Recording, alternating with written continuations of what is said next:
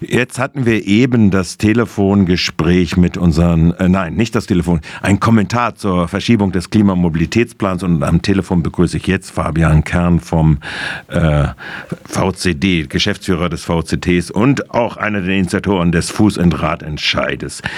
Thema Verschiebung, hallo, hallo Fabian. Äh, Verschiebung äh, Klimamobilitätsplan, äh, wir hatten damals, als es im September anstand, äh, die erste Beratung dazu und die vor der Offenlage eigentlich festgestellt, die 64 Maßnahmen, die da von der Stadt identifiziert worden sind, werden der äh, Klimakatastrophe eigentlich nicht so richtig gerecht im Verkehrssektor. Hat sich da jetzt was geändert? Kann ich nicht sehen. Also die, die Ziele der Stadt sind ja so gering, also sind genau so hoch, dass sie äh, den formellen Ansprüchen genügen, einen Klimamobilitätsplan aufgestellt zu haben und dann in Zukunft in die, den Genuss der höheren Förderung äh, zu kommen, wenn Verkehrsprojekte einen Klimaaspekt haben. Aber er ist nicht, auch weiterhin nicht so ambitioniert, dass er den eigentlichen Ansprüchen des Klimaschutzes gerecht wird. Jetzt ist das, äh, die, die Endline steht auf dem 30.06., also nichts groß zu erwarten. Selbst die Beratungen, dann werden da wohl kaum noch was groß ändern dran, außer vielleicht Verschlechterungen. Jetzt äh, war in dieser Sitzung, an der du nicht teilnehmen konntest, äh, da verschiedenste Tagesordnungspunkte, die kompensatorisch äh, zumindest äh, wirken könnten, beziehungsweise deren Forcierung angesagt war. Und zwar beim Radverkehr und Fußverkehr. Jetzt ist es aber so, dass äh, ausgerechnet in diesem Doppelhaushalt 23, 24, der ja im April, Mai zur Verabschiedung ansteht, äh, die Mittel für dieses zurückgefahren werden. Und das wurde ausdrücklich auch nochmal in der Darstellung äh, dargestellt, dass die Mittel fast alle aus noch aus dem Doppelhaushalt 2021 im Wesentlichen kommen äh, bei Maßnahmen, die zu verlenden sind und keine großen neueren Projekte ange, äh, eingeführt werden. Sie sagen jetzt selbst, dass äh, Sie äh, das Problem haben in der Innenstadt, es seien so viele Maßnahmen von Wärme Plus in Bezug auf das Fernmeer und Metz und äh, der weiteren Straßenbaumaßnahmen, dass sie gar nichts ausgeben könnten. Nun steht aber im Fuß- und äh, äh, in der Fuß- und Radoffensive, das war, wäre das äh, für 23 oder im Radnetz plus sehr wohl Maßnahmen drin, die auch außerhalb der Stadt, äh, außerhalb des Stadtgebiets liegen. So wurde von Räten unter anderem angemerkt, man könne ja auch mal die äh, Anbindung der äh, ähm, Ortsteile zum Beispiel mit Licht ausstatten, damit das ein bisschen äh, freundlicher werde. Äh, wie siehst du das denn jetzt zu dem äh, äh, Radnetz Plus äh, und deren weiteren Umsetzung und auch im Doppelhaushalt 23, 24? Ja, ähm, ich hoffe, es geht mit dem Hintergrundgeräusch, aber ja. hier ist gerade eine Baustelle. Ja.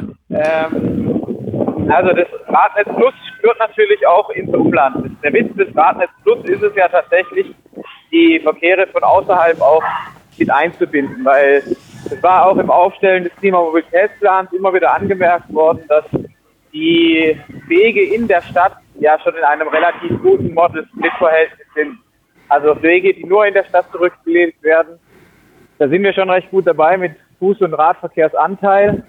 Der ÖPNV kann da auch noch zulegen, aber die großen Einsparungen zum Thema CO2 kommen natürlich über die etwas längeren Distanzen. Also wenn jetzt jemand 10, 15, 20 Kilometer reinsetzt. Und da hat die Stadt Freiburg natürlich, irgendwo sind auch die Gemarkungsgrenzen, also nach Süden und nach Norden, Gundelfingen, Merzhausen, da hat die Stadt Freiburg dann irgendwann keinen wirklichen Einfluss mehr drauf. Aber gerade nach Westen an den Tuniberg, da ist doch noch ein bisschen Luft nach oben. Mhm. Jetzt ist da zwar, ähm, kann man natürlich da an der Wegeoberfläche noch was machen, da gibt es Abwägungsfragen auch zum Thema Naturschutz, das ist klar, das ist uns allen bewusst.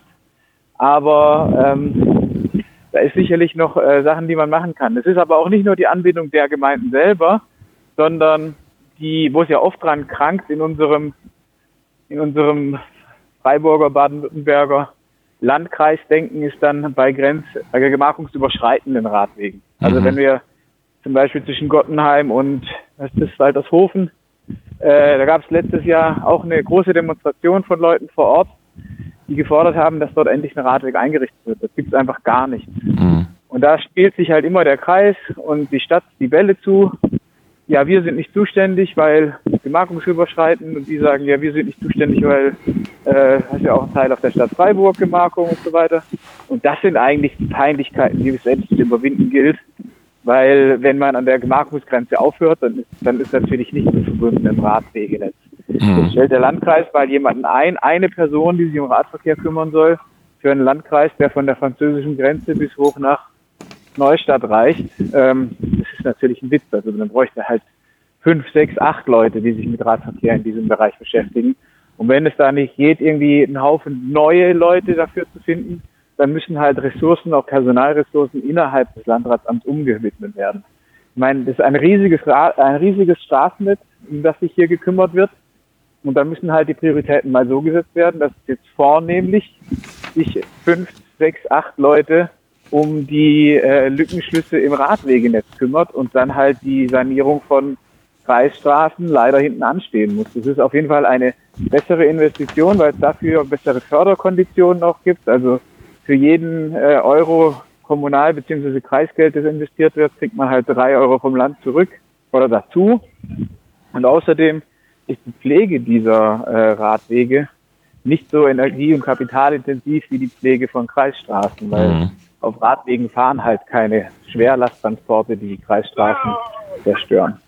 Aber da sage ich jetzt mal äh, auch rückblickend auf äh, ein Interview, was mein Kollege Fabian mit dir geführt hatte, äh, dass auch hier bei der Stadt ja eher eine ganz andere Priorisierung ist, wenn man daran denkt, dass sie die Park-and-Ride-Plätze mehr ausbauen wollen im Rahmen des, der Mobilitätsplanung.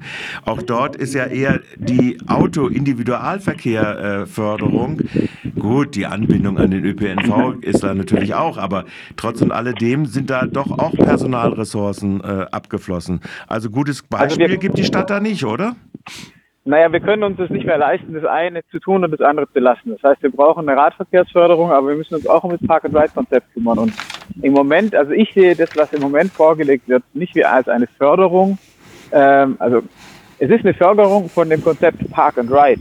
Mhm. Aber das ist, das ist förderungsbedürftig, weil im Moment Leute einfach von außerhalb mit dem Auto reinfahren, ihr Auto auf dem Park and Ride abstellen und nebendran ins Büro gehen. Mhm. Das ist nicht der Sinn von Park and Ride, weil dann mhm. ist kein Ride dabei. Mhm. Dann parkt man nur vor dem Büro und geht dort arbeiten. Mhm. Also hier Beispiel Vissierstraße. Mhm. Da gibt es halt einfach einen kostenpflichtigen Behördenparkplatz und einen kostenlosen Park and Ride Parkplatz daneben. Ja, Wunder, wo stellen sich die Leute hin? Natürlich den kostenlosen Parkplatz.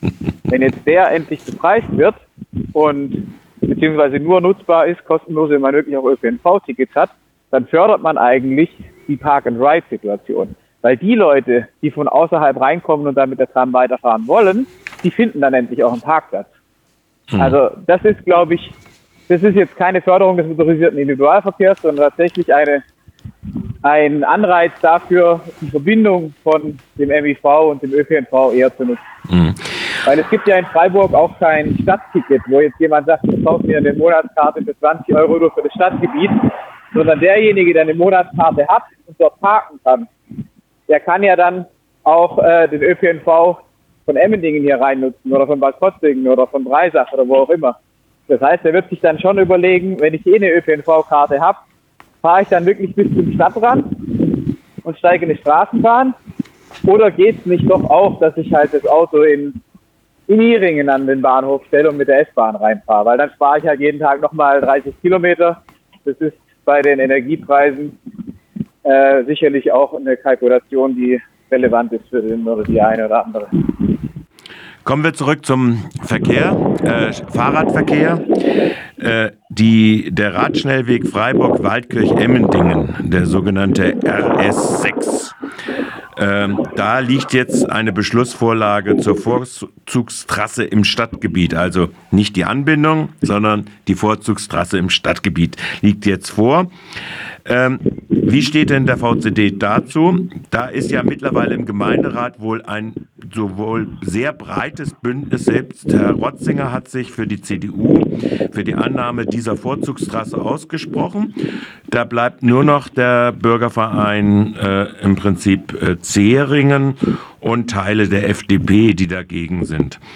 Wie seht ihr das?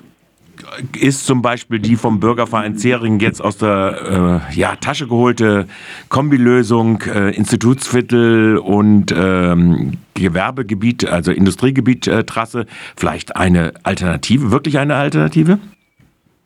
Also ich muss sagen, ich kenne die im Detail nicht, weil ich jetzt nicht an der an der Sitzung war. Aber wenn ich mir vorstelle, ich will das Institutsviertel ähm, die, über die Stefan-Meyer-Straße bis vor zur, zur Habsburger Straße, wenn ich den Teil des, äh, des geplanten RS6 dann verknüpfen will mit der Güterbahntrasse, dann müssen wir da Knotenpunkte überwinden, die sehr, sehr teuer wären. Und dann würden wir auch einen Umwegverkehr wieder generieren für das Ziel Waldkirch oder Denzlingen. Und ich sehe den Grund nicht. Also das Industriegebiet ist natürlich weiter im Westen, gibt es da äh, durchaus Verbesserungsbedarf.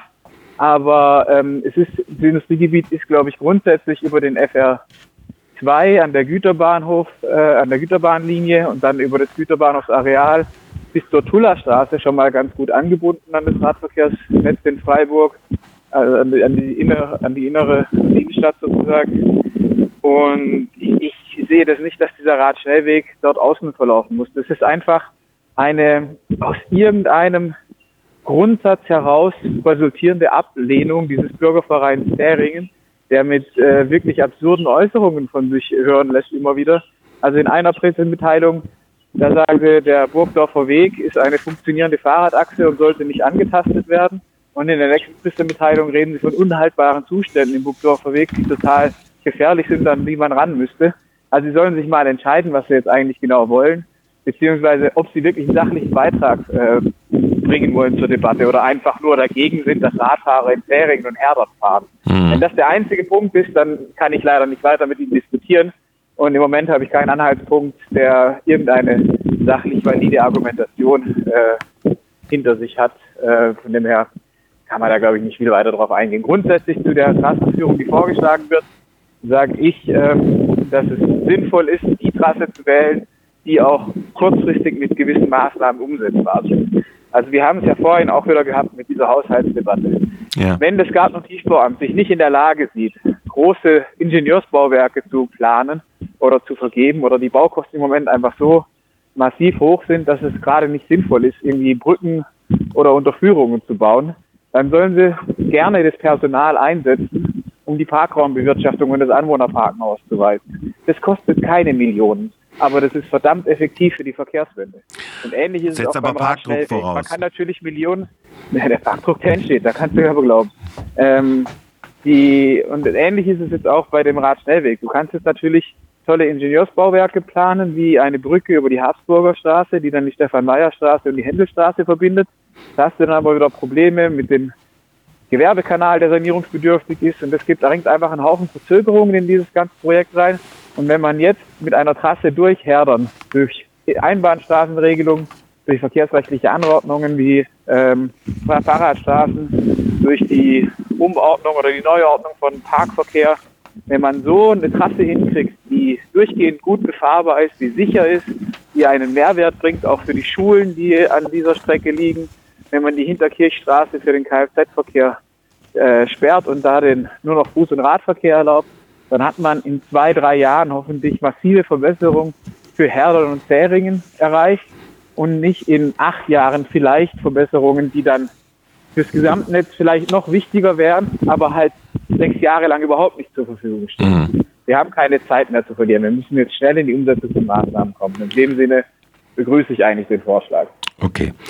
Dann haben wir die Thematiken aus eurer Sicht des äh, VCDs nochmal speziell abgehandelt. Auch des Fuß- und Radentscheids gehe ich jetzt mal davon aus. Ihr hattet ja ein Treffen am letzten Wochenende. Gab es da noch weitere Aspekte, die in den Vordergrund geredet, äh, gestellt werden sollten? Über was wir jetzt für die Zukunft auch gesprochen haben, ist halt die äh, die Umgestaltung des Innenstadtrings. Eines unserer beiden Bürgerbegehren von Fuß- und Radentscheid war ja die Einrichtung von guter Fuß- und Radverkehrsinfrastruktur entlang des Innenstadtrings und zwei Projekte, die da gerade anstehen, sind äh, die Umgestaltung der Rempartstraße oder eigentlich der ganzen Achse Belfort-Rempart-Waldstraße, Kartäuserstraße muss man eigentlich auch mit dazu nehmen, mhm.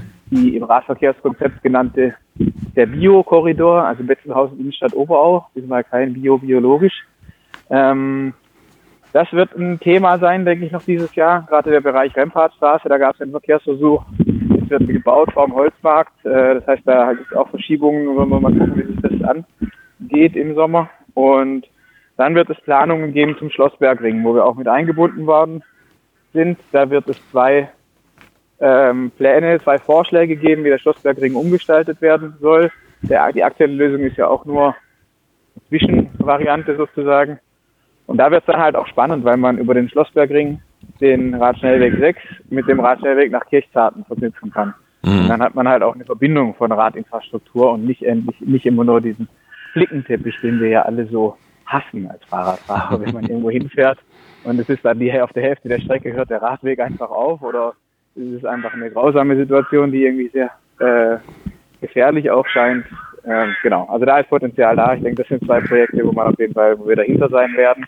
Und natürlich werden wir auch versuchen, die Umsetzung ähm, der Neuordnung des ruhenden Verkehrs zu begleiten. Also da gibt es zum Beispiel im Bereich West, Quartier westlich der Merzhauser Straße wurden da jetzt äh, der Verkehr, der ruhende Verkehr neu geordnet. Das ist, glaube ich, ziemlich abgeschlossen. Da wird es im April eine Veranstaltung geben, wo man da nochmal äh, drüber spricht und sich das anschaut, zusammen gemeinsam. Und äh, diese Projekte werden wir sicherlich weiter begleiten, um halt die Gehwege frei zu kriegen von parkenden Autos. Soweit Fabian Kern vom VCD, VCD-Geschäftsführer und gleichzeitig Mitinitiator des Fuß- und Radentscheides Freiburg zu den jüngsten Thematiken, die im Mobilitätsausschuss und darüber hinaus äh, in der Debatte sind, beziehungsweise jetzt auf die Entscheidungsschiene gekommen sind. Ich bedanke mich für das Gespräch, Fabian, auch auf dem Weg nach Hause. Ja, ja. also macht's gut, schönes Wochenende euch dann. Ciao. Ja, ciao.